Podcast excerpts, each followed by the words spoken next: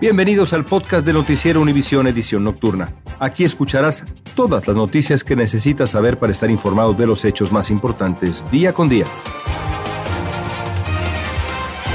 Viernes 16 de junio y estas son las noticias que usted debe saber antes de acabar la semana.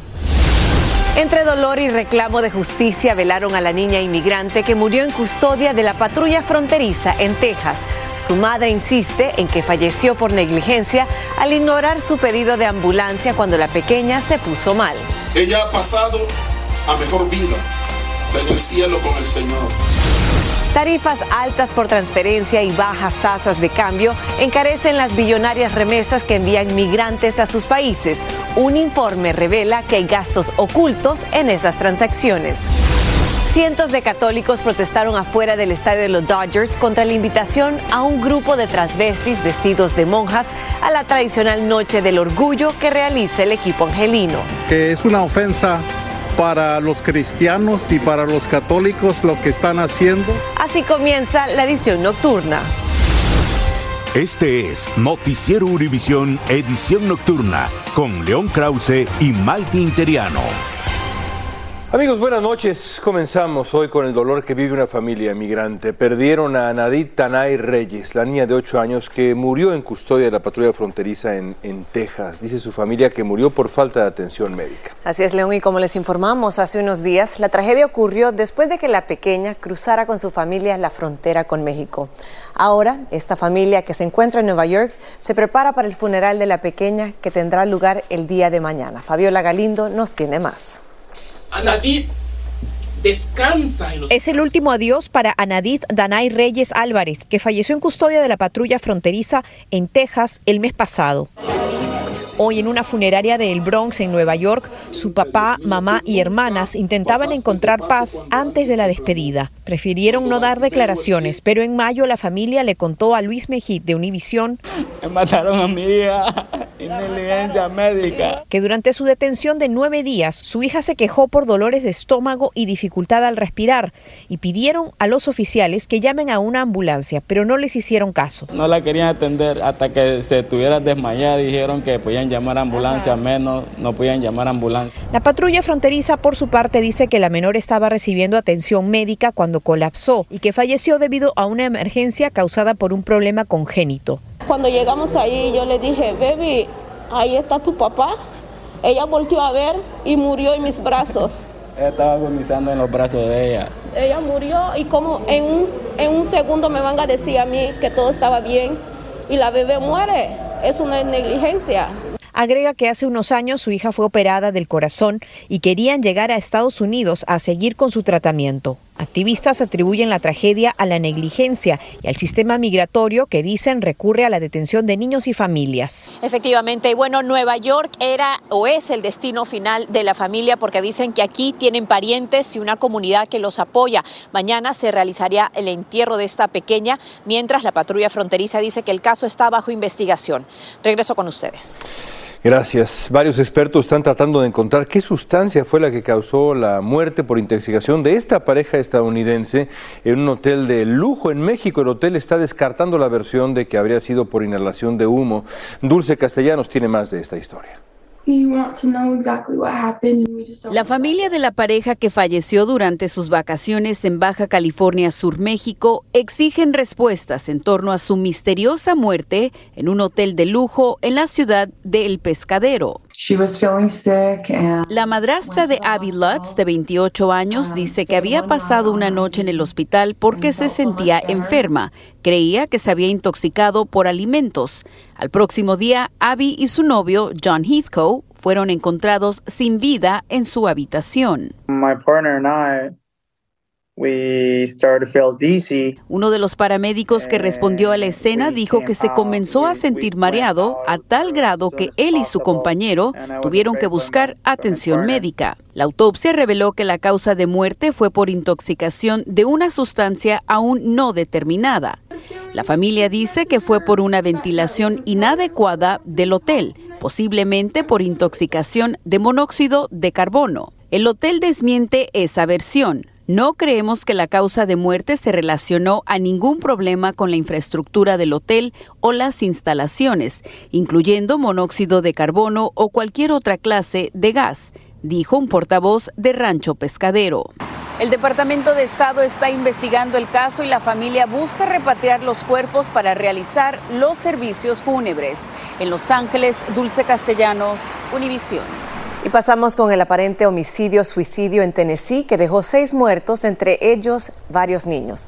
La casa donde encontraron los cuerpos estaban en llamas cuando llegó la policía. Una séptima persona fue herida de bala en una presunta disputa doméstica entre un hombre y su esposa que había pedido una orden de restricción contra él. En diciembre, la mujer dijo en corte que la pareja la amenazó con matarla a tiros y que éste guardaba entre 50 y 60 armas en su dormitorio. Los amigos de una embarazada muerta en un tiroteo en Seattle la recordaron en un homenaje. En el ataque también murió su niño no nacido.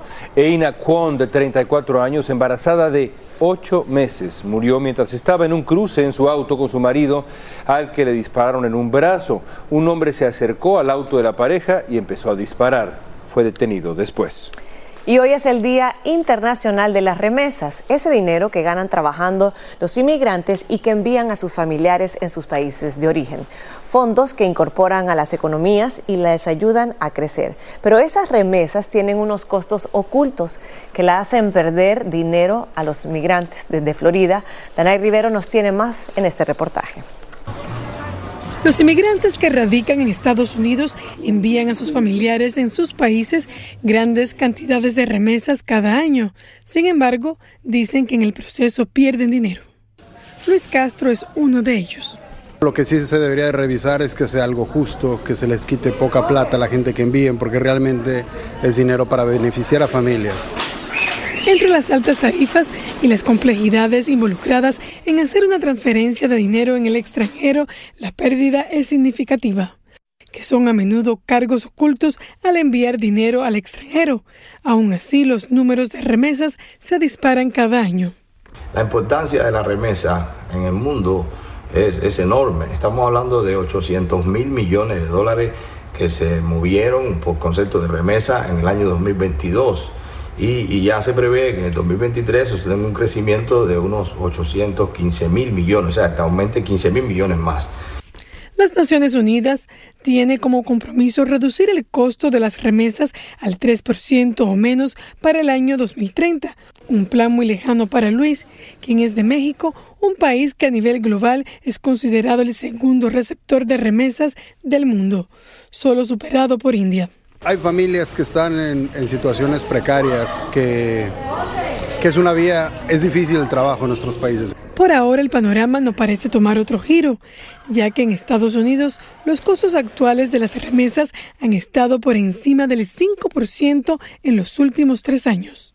Y por su parte, un estudio de la plataforma Wise dio a conocer que las personas que envían dinero de Estados Unidos a sus países pierden más de 2.200 millones de dólares cada año por falta de transparencia.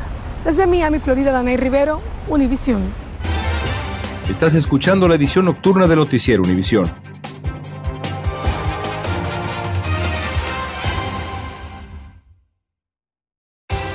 Continuamos con el podcast de la edición nocturna de Noticiero Univisión. Gracias, Danay. Y de acuerdo con un informe presentado por una de las empresas líderes en pagos globales, World Remit, en Latinoamérica, países como México, Guatemala, Honduras, experimentaron en el 2022 un gran crecimiento en el envío de remesas familiares. Honduras se ubica en el quinto lugar con 8.465 millones de dólares. El cuarto sitio lo ocupa Colombia con 9.429 millones de dólares. En tercer lugar figura la República Dominicana con envíos por 9.857 millones de dólares.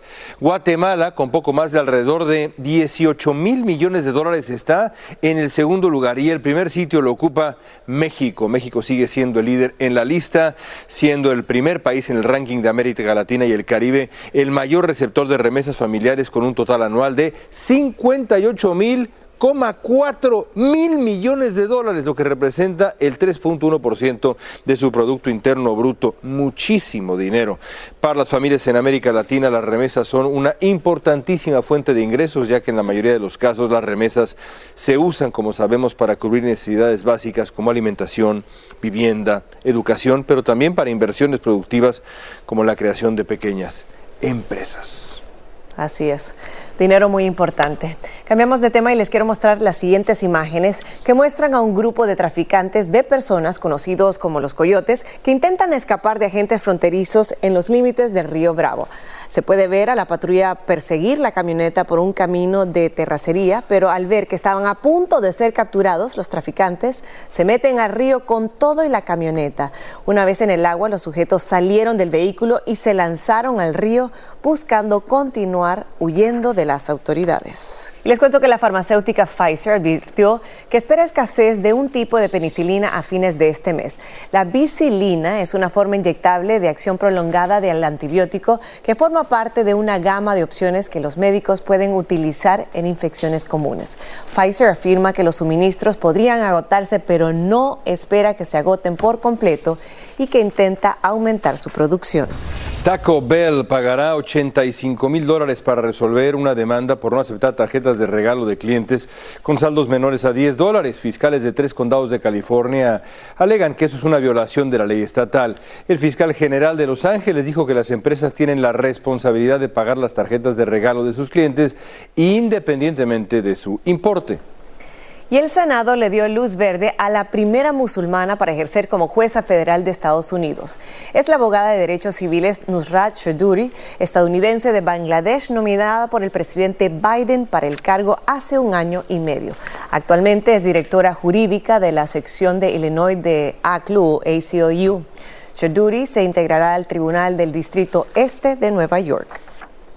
Y la afición mexicana sigue triste y muy enojada y la verdad no es para menos. Dolió, dolió esa goleada contra Estados Unidos en la Liga de Naciones de CONCACAF. El día de ayer el equipo no está funcionando, no logra romper la mala racha ante el que es su mayor rival y por si fuera poco también está la conducta antideportiva de jugadores en la cancha y de algunos aficionados allá en la tribuna. Todo esto podría costarle caro al fútbol mexicano. Alejandro Madrigal nos va a explicar.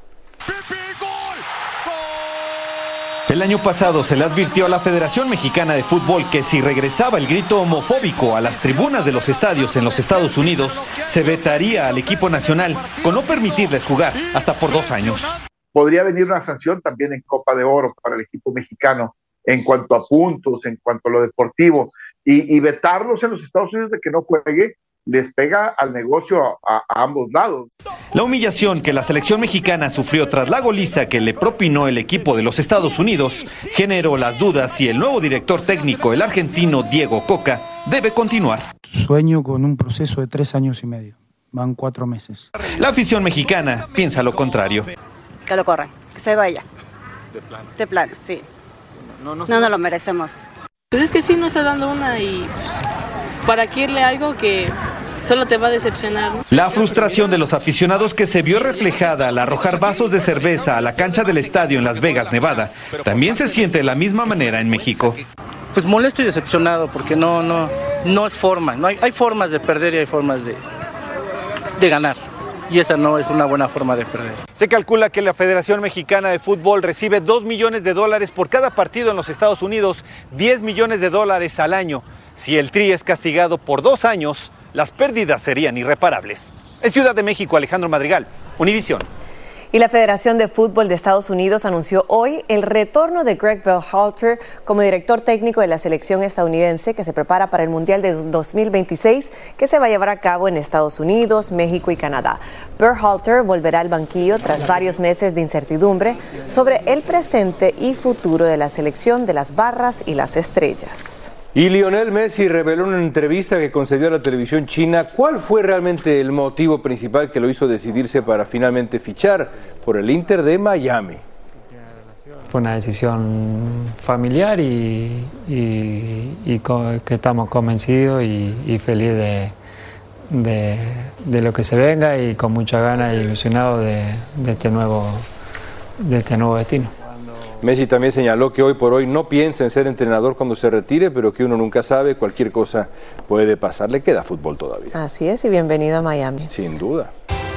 Continuamos con el podcast de la edición nocturna del Noticiero Univisión. En un hecho considerado inédito en México, la alcaldesa de Tijuana, Montserrat Caballero, duerme desde hace una semana en el cuartel militar ante las amenazas que recibió últimamente, que ya fueron confirmadas por el gobierno nacional. Ella asegura que no piensa renunciar a su cargo ni atender las exigencias de quienes la amenazan. En el día vengo a mi despacho, sigo yendo a las colonias, sigo acudiendo a mis eventos importantes con la ciudadanía y solo voy a ir a, pues técnicamente lo que sí en mi casa, su casa, ir a dormir. Vale mencionar que el cártel de Sinaloa ha fortalecido su presencia en Tijuana y actualmente disputa el territorio con el cartel Jalisco Nueva Generación y el cartel de los Arellano Félix. Brutal accidente en el motociclismo. Los pilotos Marc Márquez y Johan Zarco protagonizaron un accidente que vamos a ver ahora en los minutos finales del Gran Premio de Alemania del MotoGP. El incidente tuvo lugar en el circuito de Sachsenring. Márquez terminó una vuelta cronometrada, pero se fue al suelo cuando ya estaba inclinando para encarar esa curva con tan mala suerte que Zarco en ese momento salía sin control acabó impactando con el francés que acabó en el suelo, que, ojo, durísimo. Gracias por escucharnos. Si te gustó este episodio, síguenos en Euforia, compártelo con otros, públicalo en redes sociales y déjanos una reseña.